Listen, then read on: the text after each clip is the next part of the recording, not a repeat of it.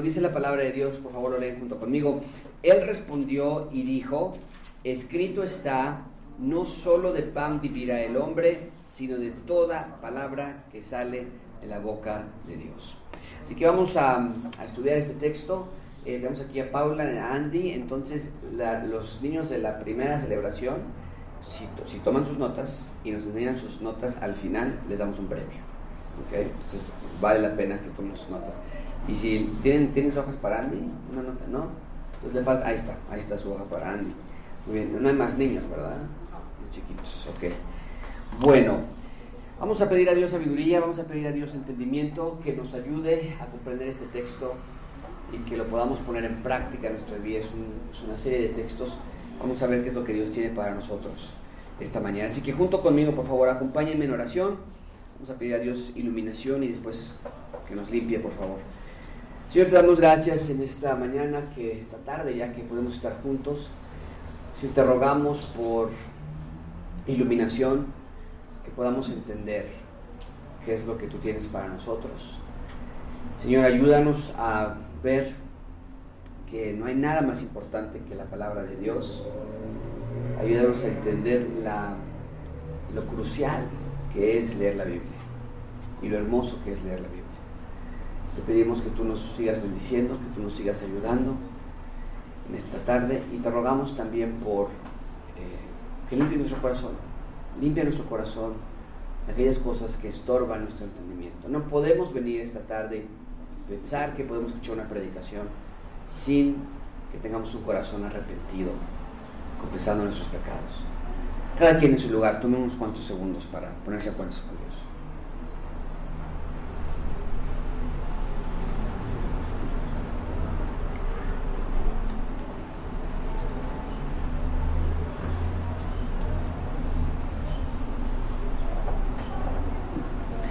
Gracias Dios por esta oportunidad de estar juntos.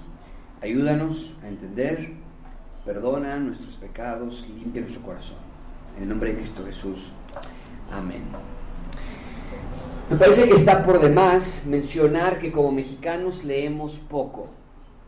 Según un artículo de la, de la revista Newsweek, en promedio los mexicanos leemos 3.4 libros al año. Eh, definitivamente esto es un número bajo, considerando que en Estados Unidos, por ejemplo, una persona lee 12 libros al año, en promedio uno mensual. ¿Y sabes cuál es la causa de la poca lectura en nuestro país? Porque en realidad puede haber muchas causas de por qué la gente no lee, pero hay una razón que ampliamente explica este fenómeno. La estadística dice que el 43% de las personas no leen por falta de tiempo. Ahora, esto es literalmente increíble, o sea, no se puede creer. Porque hay estudios que revelan que en promedio, como mexicanos, pasamos 153 minutos frente a la televisión diariamente. Ahora, esto no es difícil de creer. Una serie de Netflix te dará, no sé, depende de la serie que estés viendo, entre 40 y 50 minutos. Después te avientas el noticiario de Ciro Gómez Leiva a las 10 y media de la noche y terminas con tus 150 minutos, dos horas en la televisión, en promedio. Entonces, si no leemos, no es por falta de tiempo. Pero la segunda causa de la que, por la que la gente dice que no lee es igual de reveladora. Nos dice el, de los estudios o la estadística que el 27%, casi 28% de las personas responde que no lee simple y llanamente. Ellos no dicen, no, que porque el tiempo. No, no, ellos dicen, porque no me interesa leer no le agarro el gusto a la lectura, no tengo la motivación para leer. En pocas palabras, no leemos porque no queremos. No hay mejor manera de explicarlo. Eh, decimos que no tenemos tiempo cuando las estadísticas dicen lo contrario. No es que no tengamos tiempo, es que lo estamos gastando en algo más. Y luego algunos abiertamente dicen, no leemos porque no nos interesa, no hay motivación, no me gusta la lectura. Y la que hubiéramos pensado que es la causa principal de falta de lectura, que es la falta de dinero, porque a veces podemos decir, bueno, es que, comprar libros cuesta, es caro, es, son 300 pesos, 200 pesos, lo que sea el libro, vemos que no es cierto. Vean de nuevo, el 1.3% de la población respondió que no lee por falta de dinero. Ahora esto es aterrador. ¿Por qué? Porque la lectura desarrolla instintos críticos para nuestra maduración, para nuestro crecimiento, para nuestro bienestar. Pero me temo que aunque es una tragedia que no leamos en general, nuestra aversión a leer lectura secular también ha contagiado nuestra lectura de contenido espiritual. En Gracia Abundante creemos que la lectura de contenidos espirituales es de suma importancia para tu bienestar. Creemos que una manera de ejercitar tu mente es por medio de la lectura. Aquí tenemos una pequeñísima librería, sí, muy, muy pequeña, pero cada título que vendemos es de excelente calidad y te animamos a que leas. De hecho, al inicio del año hicimos un reto de lectura y el reto es precisamente leer tres libros al año para cumplir nuestro reto de, del promedio anual de los mexicanos. Pero queremos promover una cultura de lectura, que aprendas a leer, que te guste leer, que te instruyas en los caminos de Dios. Y si no estás en ese reto de lectura hoy, en esta mañana, te animamos a que te, a que te integres. No es muy tarde, apenas acabamos de leer el primer libro del cuatrimestre, aún faltan dos. Y espero que los que están leyendo dentro del grupo de lectura estén leyendo otros libros aparte también. Pero si no, entonces por lo menos dos o tres libros al año, bueno, es un buen momento para empezar. Nunca es demasiado tarde. Los libros que leemos en este reto de lectura se venden a un super descuento que queremos, porque queremos promover la lectura y de nuevo, en nada de los libros que vendemos aquí es para ganancia. De hecho, lo dije la semana pasada, lo vuelvo a decir hoy, cada libro que vendemos perdemos dinero, con cada libro pero ganamos un lector y eso es lo que a nosotros nos interesa. Entonces no hay excusa, los datos son muy fuertes, es clarísimo, el mexicano no lee porque no quiere y eso debe cambiar en nuestras vidas como ciudadanos del reino de Dios. Pero mucha atención con esto, gracias abundante, mientras que es algo bueno tener un hábito de lectura en general. Y, y mientras que evidentemente es edificante leer libros espirituales, nada de eso se compara con la importancia y la necesidad de leer la Biblia.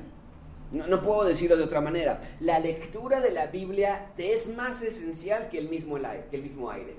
Si eres un creyente del reino, entonces necesitas la palabra de Dios revelada en la Biblia. Aquí no puede aplicar ninguna de las razones anteriores, que no tengo tiempo, que no me interesa, que, no tengo dinero. O, bueno, si puedes aplicar esas, esas excusas, esos, esos razonamientos, pero no vas a poder evitar las trágicas consecuencias que vendrán en tu vida. Una vida sin la lectura de la Biblia provoca una vida cristiana superficial. Una falta de conocimiento de Dios provoca una falta de conocimiento de qué es lo que Dios quiere para ti. Y no estoy hablando que te va a faltar conocimiento bíblico, porque tal vez vas a tener mucho conocimiento de la Biblia. Pero yo lo he dicho antes, no es lo mismo amar la ley de Dios que al Dios de la ley. O, deja de ponerlo así, no es lo mismo conocer las verdades de Dios que conocer al Dios de las verdades. La Biblia revela quién es Dios y, lo hace de manera profunda para que no tengas dudas en tu, vida, en tu vida, para que no desconfíes de aquel que te está diciendo literalmente dame toda tu confianza. Pero sin la lectura de la Biblia y sin una buena exposición a la predicación de la Biblia, tendrás una vida vacía, carente de un conocimiento del Dios Santo. Entonces, en esta tercera clase de preguntas básicas que estamos teniendo en esta serie, quiero que examinemos qué es la Biblia, qué creemos de ella y por qué la necesitamos tan urgentemente. Ese es el punto principal del sermón. Dios quiere que entendamos que los ciudadanos de su reino necesitan una clara exposición a la preciosa palabra de Dios. Y quiero que como iglesia todos estemos en el mismo canal acerca de las escrituras. Para nosotros las escrituras lo son todo. Es toda la revelación de Dios, es todo lo que necesitamos. Es todo lo que predicamos y la palabra de Dios toma preeminencia en todo lo que hacemos. Y quiero que esta clase sirva para sembrar en tu corazón un deseo de leer la Biblia. Espero que determines ser más enfático en tu lectura, más guiado en ella, porque a veces no entendemos lo que leemos. Hay libros de la Biblia que ni sabíamos que existían. Y por otro lado, quiero ayudarte a entender la importancia de la predicación expositiva, una predicación que explica, que ilumina, que de verdad expone el texto. Quiero que veas que no hay nada mejor que la predicación que realmente da la interpretación de lo que Dios dice. Así que vamos a comenzar esta, esta tarde, vamos a ver tres puntos. En primer lugar vamos a ver la naturaleza de la palabra de Dios. ¿Qué es la palabra de Dios? Después veremos la belleza de la palabra de Dios y finalmente cerraremos con la necesidad de la palabra de Dios. Así que comencemos. En primer lugar, vean conmigo la naturaleza de la palabra. La naturaleza de la palabra. Génesis capítulo 1, versículo 1 al 3. Pueden verlo ustedes en la pantalla, tal vez en sus notas, pero dice la palabra de Dios, en el principio creó Dios los cielos y la tierra. Así abre la historia de la narrativa bíblica. Y dice, en el principio creó Dios los cielos y la tierra, y la tierra estaba desordenada y vacía, y las tinieblas estaban sobre la faz del abismo, el Espíritu de Dios se movía sobre la faz de las aguas, y para contrarrestar ese desorden y esas tinieblas, ¿qué es lo que hizo Dios? Dios habló, Dios dijo, sea la luz, y fue la luz. Amigos, Dios es un Dios que habla, desde el inicio ha sido así. La Biblia literalmente abre diciéndonos que para reparar y restaurar y crear, donde antes había obscuridad y tinieblas y destrucción, Dios habló. Con el poder de su palabra, Dios creó todo lo que vemos y lo que somos. Dios nos ha dejado su revelación para nuestro bien y la ha dejado escrita. De nuevo, Dios es un Dios que habla y sus palabras han quedado registradas en las escrituras. Ahora, ¿qué es la Biblia? Eh, si alguien te preguntara hoy en la tarde o a algún vecino o algún amigo y te dijeran, oye, ¿de qué es la, tú eres cristiana, ¿de qué es la Biblia? ¿De qué se trata la Biblia? ¿Qué les responderías? Bueno, hay muchas maneras de poder responder esa pregunta, pero la que yo espero que tú ocupes es decirles, la Biblia es la revelación de quién es Dios, cómo rescata a su creación a través de Jesús y su reino. Eso es la Biblia. ¿Quién es Dios? ¿Cómo rescata su creación a través de su reino? De, eso es la Biblia. La Biblia es una historia, la historia del rey y su reino. Y toda la Biblia se conecta entre sí. La Biblia no tiene muchos propósitos de haber sido escrita, aunque sí enseña muchas doctrinas, bueno, la, doctrina de la iglesia, la doctrina de Cristo, la doctrina de los ángeles, ah, y aunque dentro de todas esas doctrinas hay muchos temas, como temas de matrimonio, temas de hijos, familia, toda la suma de los factores nos da como resultado el tema principal de la Biblia, que es el reino de Dios y su rescate. Y lo puse de esta manera para que sea fácil de observar. No traten de escribir todo lo que van a ver en este cuadro. Si podemos enviárselo, se los podemos enviar. De hecho, este cuadro está incompleto. Lo, copié al momento de pasarlo de mis notas aquí a la, a la computadora, salió mal. Pero, eh, pero te los podemos mandar con muchísimo gusto. Lo que quiero ver es que puedan observar cómo la línea atraviesa, la línea del rey y su reino atraviesa toda la Biblia. La, Biblia empieza con los primeros cinco libros de la Biblia que se llama Pentateuco, Génesis, Éxodo, Levítico, Números y Deuteronomio. Y, esos cinco libros se tratan literalmente de la creación del reino, Adán y Eva en el jardín del Edén, la caída de sus ciudadanos, Adán y Eva ante comer la fruta prohibida, la promesa de rescate que Dios le da a Adán y Eva, la creación de Israel como la expresión del reino de Dios en la tierra y que de ese reino todas las familias de la tierra iban a ser benditas en él, se lo prometió a Abraham y después cómo llegó ese reino a la tierra prometida. Esa es la historia del Pentateuco y que en realidad resume toda la historia de toda la Biblia, porque un día vamos a llegar nosotros a nuestra nueva tierra prometida y vamos a tener a nuestro Mesías, en fin. Luego los escritos tenemos ahí el libro de, y algunos de estos escritos, algunos de estos libros de la Biblia se entrelazan en otras categorías también, pero está Salmos, Proverbios, Job, Cantares, Ruth, Lamentaciones, Eclesiastes y Esther. ¿Qué hablan todos estos libros? Bueno, revelan el plan de Dios de rescatar a Israel revelan la sabiduría del futuro rey. Los salmos mesiánicos, Proverbios es, es la sabiduría. ¿Y quién es el único que puede ser esa persona tan sabia como Proverbios? Vaya, tú lees Proverbios y dices, ¿quién es esta persona? Eso es Jesús. Todo el libro de Proverbios ilustra a Jesús, al rey sabio. Ruth habla diciéndonos que una mujer moabita y, y, y, al final de Ruth puedes ver que Ruth fue la madre de Obed, el abuelo de David, la abuela de David y, cómo se conecta con el plan mesiánico que había dado ya. Los libros históricos tenemos a Josué, Jueces, Ruth, Primera y Segunda de Samuel, Reyes, Crónicas, Esdras, Nemías y Esther. Y revelan la función, los libros históricos revelan la función de los profetas dentro de Israel, que anunciar el futuro reino que vendría, porque ellos fallaron. Los jueces, un mejor juez que vendría después, el templo, un mejor templo que vendría después, y el rey, un mejor rey que vendría después. Todo eso es lo que los libros históricos nos, revelan. Nos muestran que ninguno de ellos cumplió su función plenamente y aún estamos en espera de un mejor Mesías. Y luego tenemos los libros proféticos, que es lo que faltó en este recuadro, se cortó para, para pasarlo a la computadora, pero los libros proféticos, con mayor razón, todos los profetos, eh, eh, libros proféticos, Isaías, Ezequiel, Amós, Abdías, todos esos libros hablan acerca del futuro rey que va a venir. Y después nos pasamos al Nuevo Testamento y empezamos con los evangelios, Mateo, Marcos, Lucas, Juan, que nos dicen, llegó el rey. Ven esa línea que atraviesa cada libro de la Biblia. Revela la llegada del rey, la llegada de su reino, la inauguración de su reino, la llegada al trono del rey. Pero no fue un trono como lo esperábamos nosotros, es la cruz. Y la victoria sobre sus enemigos.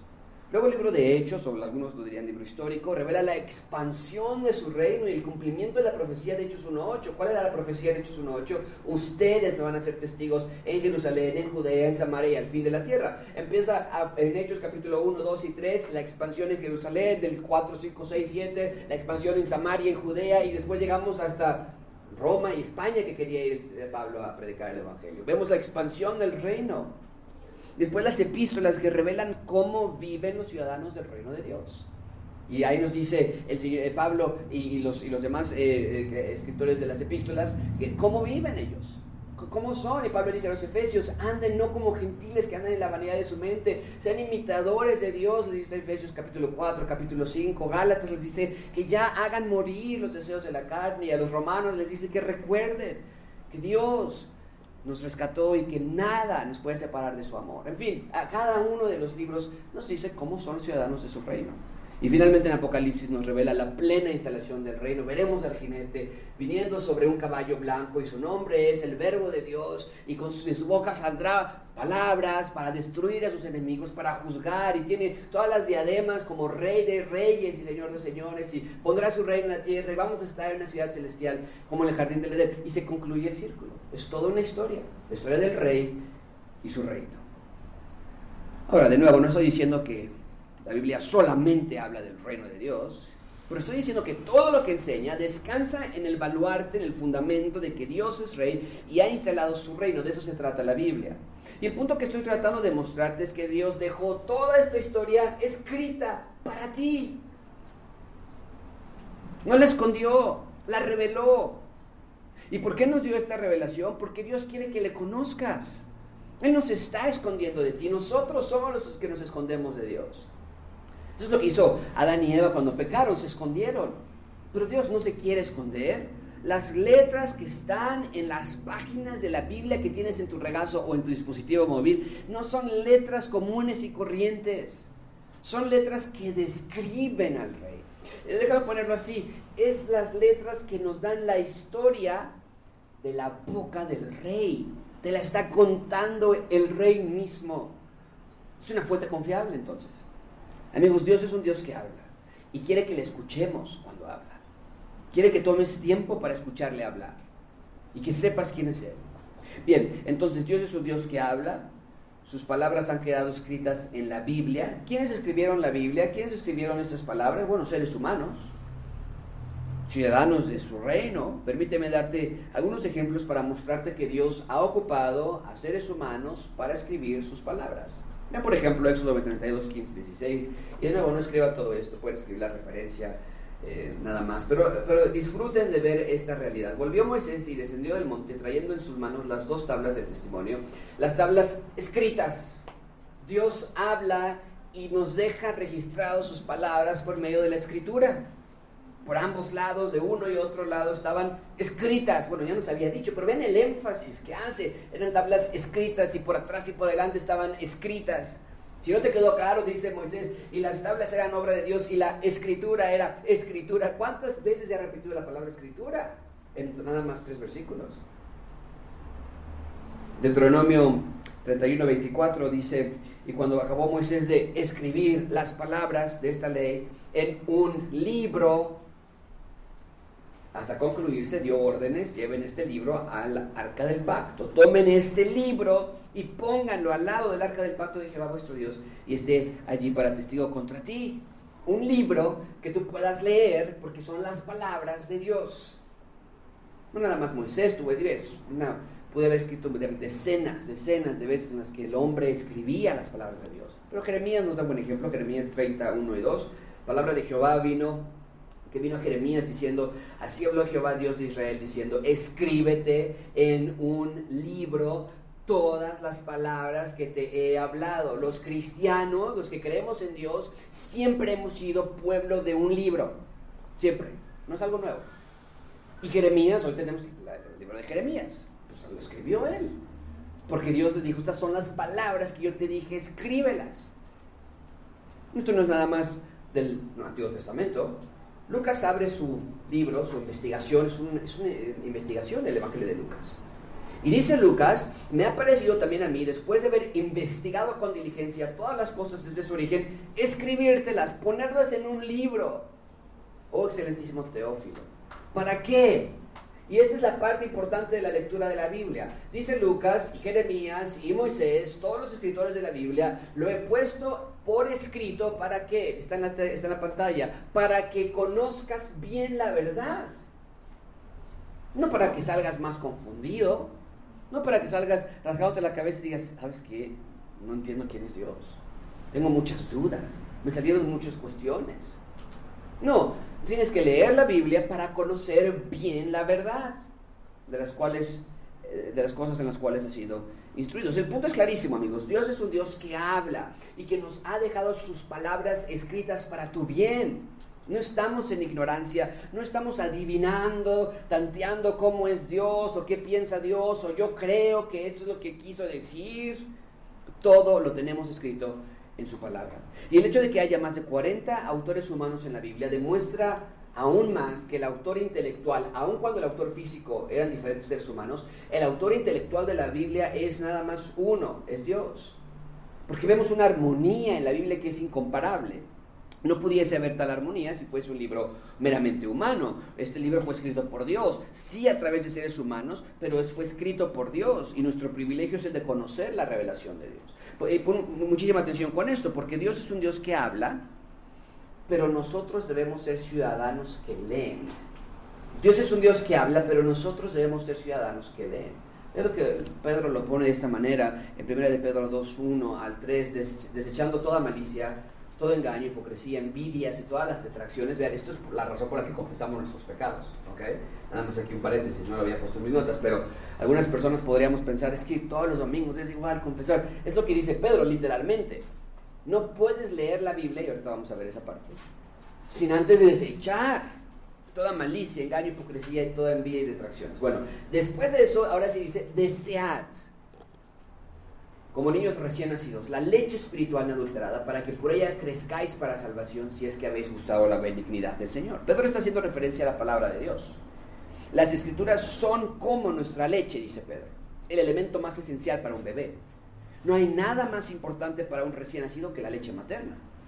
Y Pedro ocupa esa hermosa ilustración para hacer una similitud, que así como el recién nacido necesita la leche materna para subsistir, así también nosotros necesitamos la palabra de Dios para vivir. Amigos, me temo que no lo vemos así. Vemos a la Biblia como un libro con palabras aburridas, anticuadas, que las asociamos con aburrimiento, pero no es así. La Biblia es la revelación de Dios y si tú te atreves a pensar que la Biblia es aburrida, estás diciendo que Dios mismo es aburrido.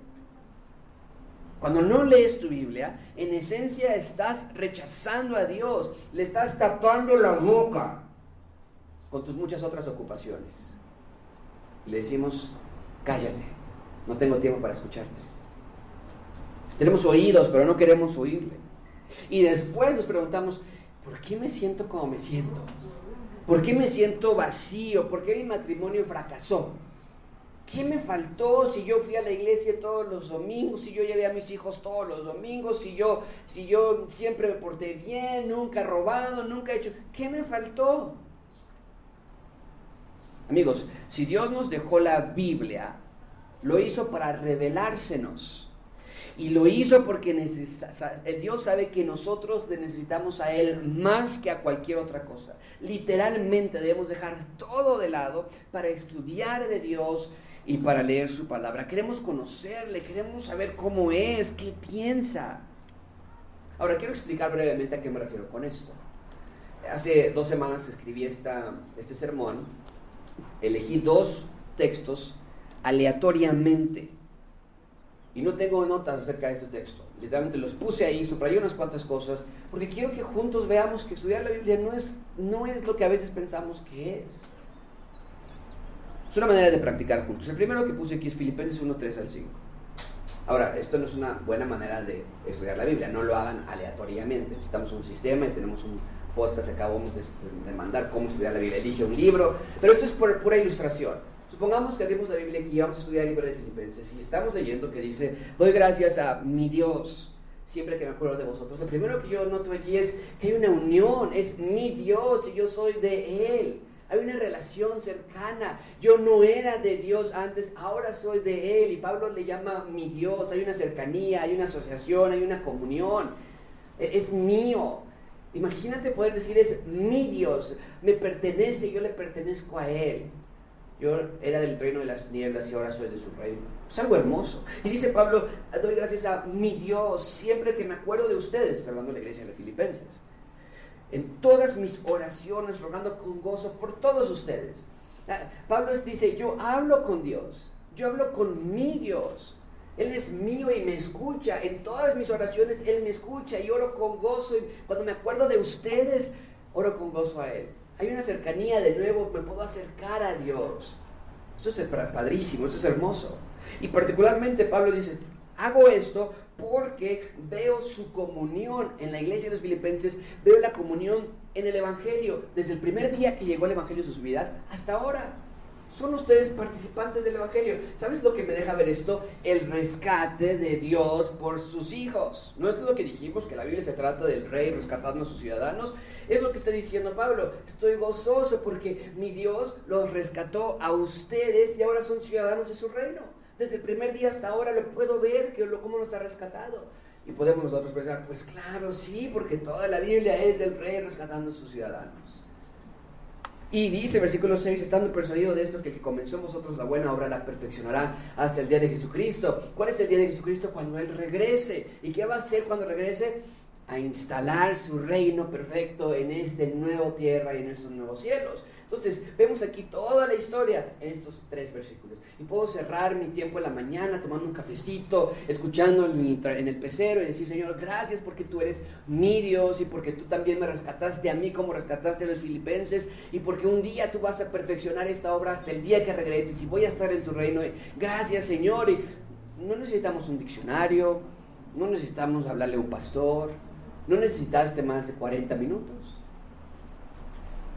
Otro ejemplo por, eh, que, elegí, Proverbios 15, 1 al 3.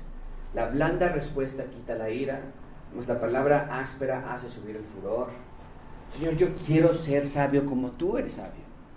Y la sabiduría que nos estás dando aquí es que debo tener cuidado con mi lengua. ¿Por qué? Porque es exactamente lo que dice en el versículo 2. La lengua de los sabios. Ah, tengo que ser sabio.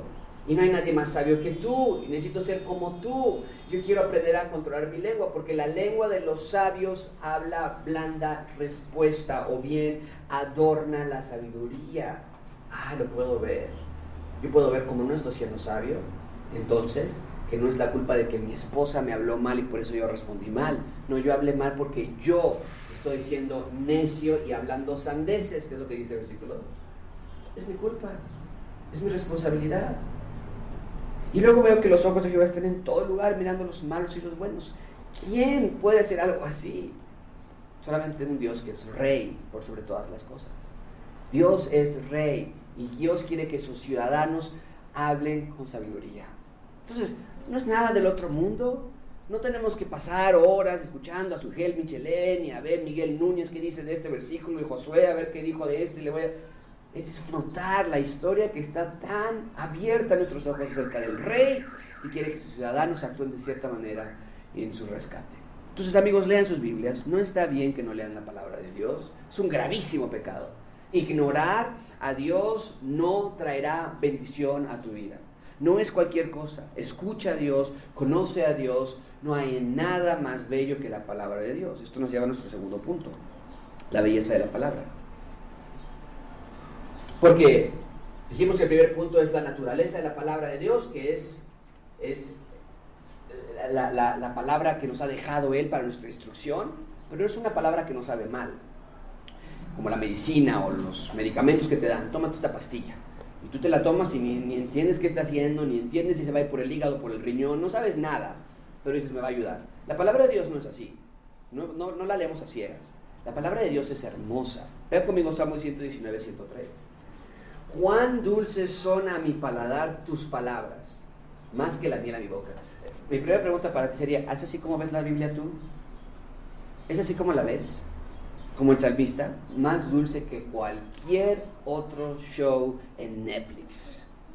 Más entreten, más apetecedor, más, más eh, de, de, apetedora para nosotros que cualquier otra cosa. Appetizing, ¿no? En inglés, porque siempre se ven las palabras. No hay nada más hermoso que la palabra de Dios. Dice el salmista, cuán dulces son mis palabras, tus palabras, más que la miel a mi boca. Amigos, la palabra de Dios es dulce. Es la historia de quién es Dios. Y eso es dulce, es transformativo, es transformador, es atractivo. La Biblia es el retrato hablado de Dios mismo. Él se autorretrató y te lo está dejando en las escrituras. No hay nada más dulce que eso. La hermosura de las palabras de Dios es una característica contundente de la Biblia. Cuando yo leo mi Biblia, yo veo a Dios en sus mandamientos, instrucciones, historias, narraciones, eventos. Yo veo la forma de Dios, su personalidad, su bondad, su poder. Y es hermoso. Nada se compara con su hermosura. Nada le resta importancia. No es un libro cualquiera, porque si así fuese no hubiese resistido el paso del tiempo como lo ha hecho. Es un libro que fue escrito por una nación pequeñita, Israel. Y ese libro no debería haber sido un clásico de la literatura mundial. ¿Qué tiene que ver Israel con México? Nada. ¿Qué tiene que ver los judíos con nosotros? ¿Qué tenemos que ver nosotros con un hombre que nació hace más de dos mil años, que se dice ser el Hijo de Dios y que si crees en mí vas a tener vida eterna y que un día yo voy a traer resurrección y que este, yo voy a resucitar al tercer día? Amigos, un libro con ese contenido debería haber sido tirado a la basura y nunca haberse expuesto ya más. Se tendría que haber perdido en el tiempo. Pero no fue así. Fue tal la importancia de este libro que nuestras épocas literalmente se dividen en dos, un antes del nacimiento de Cristo y un después de su nacimiento. Y eso no sucede porque la gente popularizó la Biblia, sino porque la belleza que la Biblia ofrece no es humana, es divina. Y su belleza no atrae lo superficial del humano. La belleza de la Biblia atrae el alma del humano. La belleza de la palabra de Dios es lo más hermoso para el corazón del humano. Porque Dios es el creador. Y cuando la criatura escucha a su creador, nos emociona, emociona nuestro corazón. Vemos que somos amados y buscados y restaurados por el Rey. Entendemos el porqué de nuestros problemas y vacíos y sus palabras nos dan sentido, identidad y dirección. Y eso no es cualquier cosa. Las palabras de Dios no son cualquier palabra. La palabra de Dios es inerrante e infalible. ¿Qué quiere decir eso? ¿Qué quiere decir que la palabra de Dios es inerrante e infalible? Muy simple. Quiere decir que la palabra de Dios no tiene error y no tiene fallas. Ahora, no estoy hablando del libro que tienes frente a ti. Los que tienen sus Biblias inductivas, pues pueden ver que ahí habrá errores de redacción, ortografía, porque se imprimieron nosotros. O algunas Biblias eh, salen con errores. Estamos hablando del texto original y los manuscritos que se copiaron después de eso son sin error, sin falla. Es perfecta. ¿Por qué? Porque no es un libro humano. Lo humano siempre está manchado de errores e inconsistencias, pero la palabra de Dios no es así. Toda la palabra de Dios está envuelta en el poder de Dios y como la palabra de Dios revela quién es Dios, la palabra entonces de Dios es perfecta porque Dios es perfecto. Es lo que dice el salmista en el Salmo 119, 89. Para siempre, oh Yahweh, permanece tu palabra en los cielos. Su palabra es inamovible, no cambia, no se contradice. Toda la Biblia es una sola historia y cada porción de la Biblia añade a esa revelación progresiva hasta llegar a Apocalipsis. No tiene contradicciones. El reino de Dios, la Biblia empieza con el reino de Dios en el jardín del Edén y concluye en Apocalipsis con el reino de Dios en la Nueva Jerusalén. El reino de Dios comenzó con seres humanos, concluye con nuevos seres humanos. El reino de Dios comenzó con un río y un árbol de vida y termina con un río y un, un árbol de vida. En el inicio empezó el reino de Dios con Adán y Eva y en la Nueva Jerusalén Dios habitará de nuevo entre nosotros como lo hizo con Adán y Eva. Amigos, la historia es consistente, continua, armoniosa. Dios es el rey que rescata a sus ciudadanos por medio del rey Jesús, quien es Dios en la carne. Su palabra es perfecta, eterna, hermosa, sin errores, sin falla. Todos nos pueden fallar, pero la palabra de Dios nunca nos fallará. Es lo que dice Isaías 48. Se seca la hierba, se marchita la flor, pero la palabra de nuestro Dios permanece para siempre. Es por eso que no tiene sentido que tratemos de buscar en otras cosas nuestra estabilidad. Los medicamentos psiquiátricos cambian. Los diagnósticos cambian. No sé, si tú has visto el, manual de diagnóstico psiquiátrico de los años 50, comparándolo con el de hoy, pues, un libro totalmente diferente. La salud nos abandona a cualquier momento. Los políticos nos llegan a fallar, nuestros propios familiares nos llegan a abandonar también, pero la palabra de Dios permanece para siempre porque es estable, majestuosa, verdadera, eterna. Cuando lees la Biblia, lees a Dios. Y cuando lees a Dios, tu vida cambia. Y lo conoces, y lo descubres, y te das cuenta de lo grande que es Él y lo pequeño que eres tú.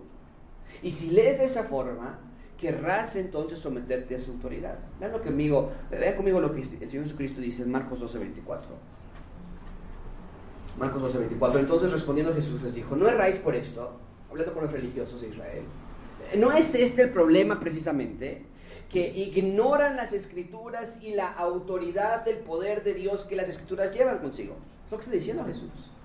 La Biblia tiene toda autoridad en tu vida porque es la palabra de Dios, es la revelación de quién es Dios y de cómo te ha rescatado. Por lo tanto, cuando lees, no estás leyendo para considerar si se merece nuestra atención y obediencia. No, no, no. Cuando lees, lo debes hacer para someterte a la autoridad de lo que este libro te está diciendo. Porque detrás de las palabras que estás leyendo está Dios. Y cuando lees, quieres leer para acercarte y conocer a Dios a través de tu obediencia a su palabra. Mucha atención con esto, amigos. Puedes estar leyendo la Biblia y no obedecerle. Pero no puedes obedecerle sin leer la Biblia. ¿A qué me refiero con esto? ¿Te das cuenta de esta verdad?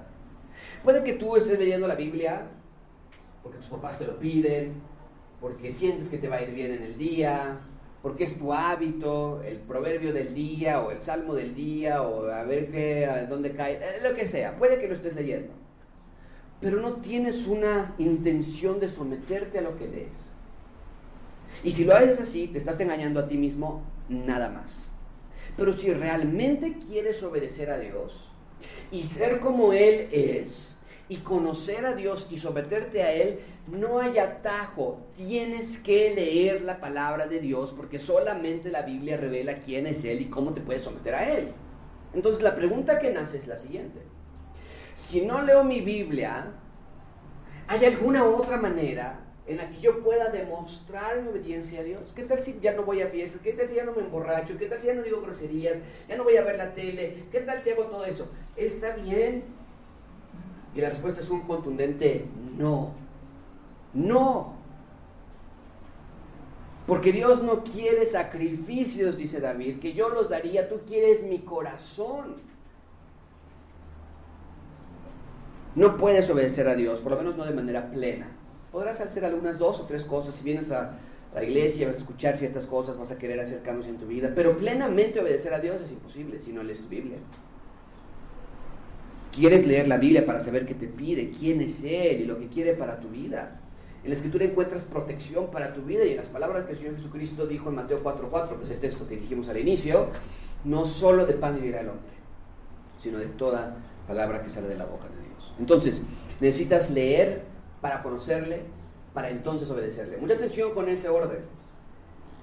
Necesitas leer primero para conocer a Dios para entonces obedecer a Dios. Y muchos de nosotros nos queremos saltar esos dos primeros pasos. Decimos, no, yo sí quiero obedecerle, ¿cómo le hago? Entonces dejo de hacer esto, empiezo a hacer aquello, ya no voy a decir, ya no me voy a portar bien, lo intentas. Pero si no es primero leer para conocer, para entonces obedecer, se te va a ser imposible. Vas a decir, es que se me antoja tanto tomar eso, es que se me antoja tanto ver esa película, es que si, nada más una y ya, nada más una vez y ya, y, y quieres hacer, ¿por qué? Porque estás obedeciendo por, por fuerza, por obligación. Pero cuando lees y conoces a Dios y entonces quieres obedecerle, va a ser una obediencia que nace de un corazón, de un deseo natural de conocer y amar a Dios. Bien, ahí tenemos entonces la belleza de la palabra de Dios. Finalmente veamos la necesidad de la palabra de Dios. Vimos su naturaleza, es la palabra de Dios que nos ha dejado para nuestra instrucción. Vimos también nuestra necesidad de la palabra de Dios. En tercer lugar, vean conmigo 2 Timoteo 2.15. Procura con diligencia presentarte a Dios aprobado como obrero que no tiene de qué avergonzarse, que maneja con precisión la palabra de verdad. La palabra, las escrituras tienen tal importancia que el llamado del pastor, Pablo está aquí hablando a un pastor a la iglesia de Éfeso, el pastor Timoteo, el llamado del pastor es predicar con precisión la palabra de verdad. ¿Qué quiere decir esto? Quiere decir que todo lo que el pastor predica debe respetar tres cosas. En primer lugar, debe respetar la interpretación del texto. Debe darte la interpretación del texto. Eso es manejar con precisión la palabra. Darte la interpretación. ¿Qué quiere decir ese versículo? Debe respetar el contexto y debe respetar la intención original del autor. Porque el libro de Gálatas y Romanos no fue escrito para nosotros, fue escrito para los Gálatas y para los romanos. Queremos entender qué es lo que esa audiencia original entendió, porque eso es lo que significa. A eso nosotros le llamamos predicación expositiva. A la clase de predicación que provee a nuestra audiencia la interpretación del texto. ¿Y cuál es la mejor manera de interpretar un texto? Bueno, viendo el contexto cercano de un versículo, puede ser el versículo anterior y posterior, viendo el contexto más inmediato del versículo que es, podría ser todo el capítulo que estamos estudiando, y después viendo el contexto más lejano, que es todo el libro que estamos estudiando. Y la mejor manera de ver el contexto de un texto es predicar progresivamente a través de cada libro de la Biblia, así como lo hacemos en Gracia Abundante. Estas series que estamos haciendo ahorita, ustedes pueden ver cómo vamos de un versículo a otro, es algo inusual. No está mal, pero no debe ser lo, lo constante. Nosotros queremos ver qué es lo que Dios dice en cada libro. Queremos ver la progresión de la revelación, queremos entender el mensaje completo, no fraccionado. Lo pongo de esta manera, la predicación expositiva explica, no confunde, interpreta, no intuye, estamos adivinando, expone, no enreda, aclara, no obscurece. Para nosotros la predicación expositiva es la característica más importante de nuestra iglesia. Queremos que la gente salga de aquí entendiendo el texto. Y que si el texto que leímos fue el Señor Jesucristo le dijo a sus discípulos que le digan a ese monte que se eche al mar, si tienen fe como un grano de mostaza se va a hacer, queremos que ustedes puedan salir y decir, sé exactamente por qué lo dijo, qué es lo que entendió la audiencia original y qué significa para, para nosotros. O sea, qué es el texto, la interpretación del texto. Por eso ustedes notan que nuestras predicaciones son serias. Yo no vengo a contar chistes, ni, ni cuento largas historias personales. Yo no hablo de mi vida, ni de mis logros, ni de Rebeca, ni de mis hijos, nada. Son predicaciones con alto contenido teológico. Nuestras predicaciones son estudios, no pláticas.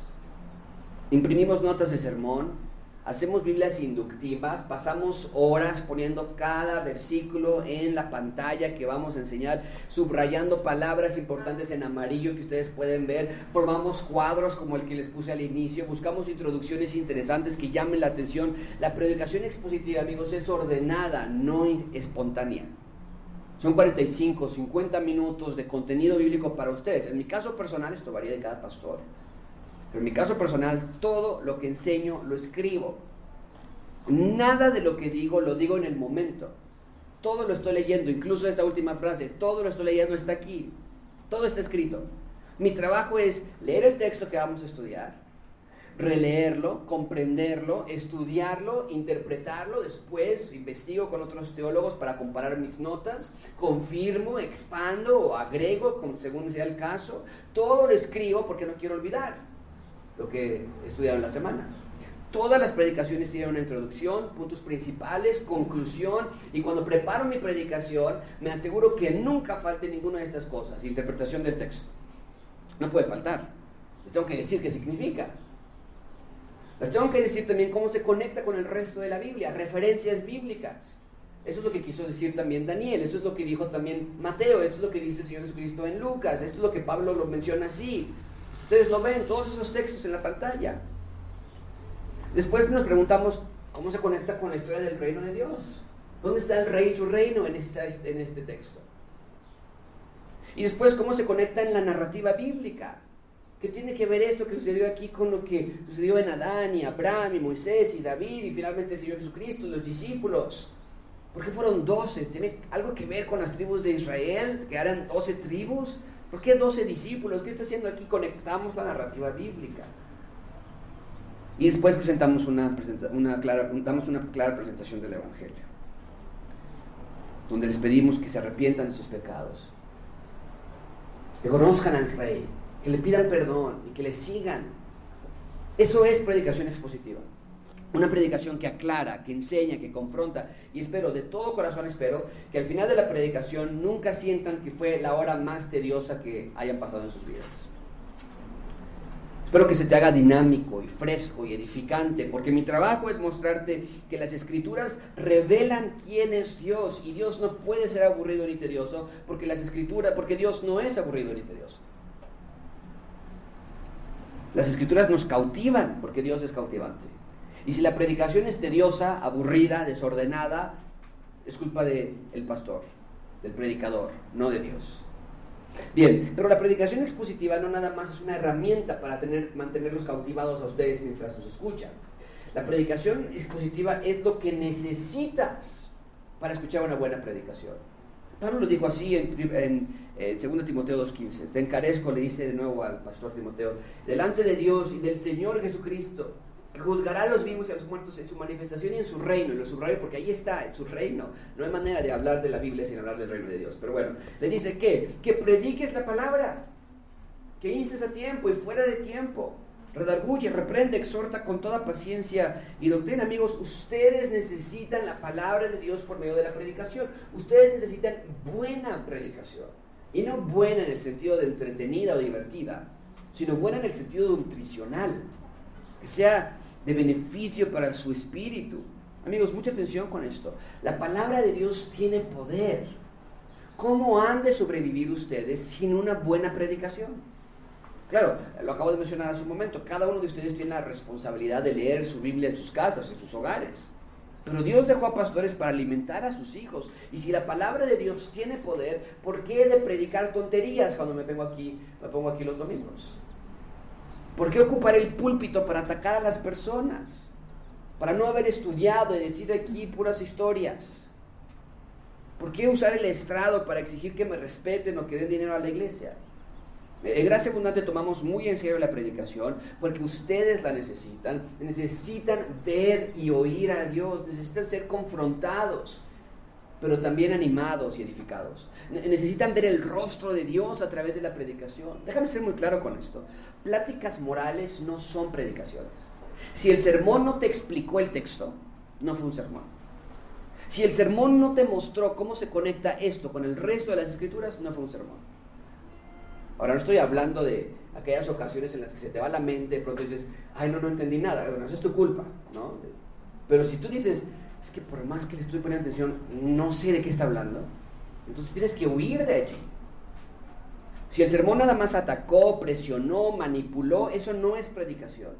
Si el sermón saltaba de un lado a otro y tú puedes darte cuenta que no estudió, que no se organizó, que no tiene nada que darte, siempre dice lo mismo, usa la Biblia para regañar a la gente, eso no es sermón. La predicación es especial porque revela quién es Dios. Pero si el predicador solamente se revela a sí mismo, lo bueno que es él o lo mucho que sabe, su griego, su hebreo, entonces esa no es predicación bíblica. Si el sermón se trató de no ir a fiestas, no decir groserías, dar más dinero, cinco consejos para ser exitoso en el trabajo, estas ideas para cómo solucionar tus problemas, eso no es sermón.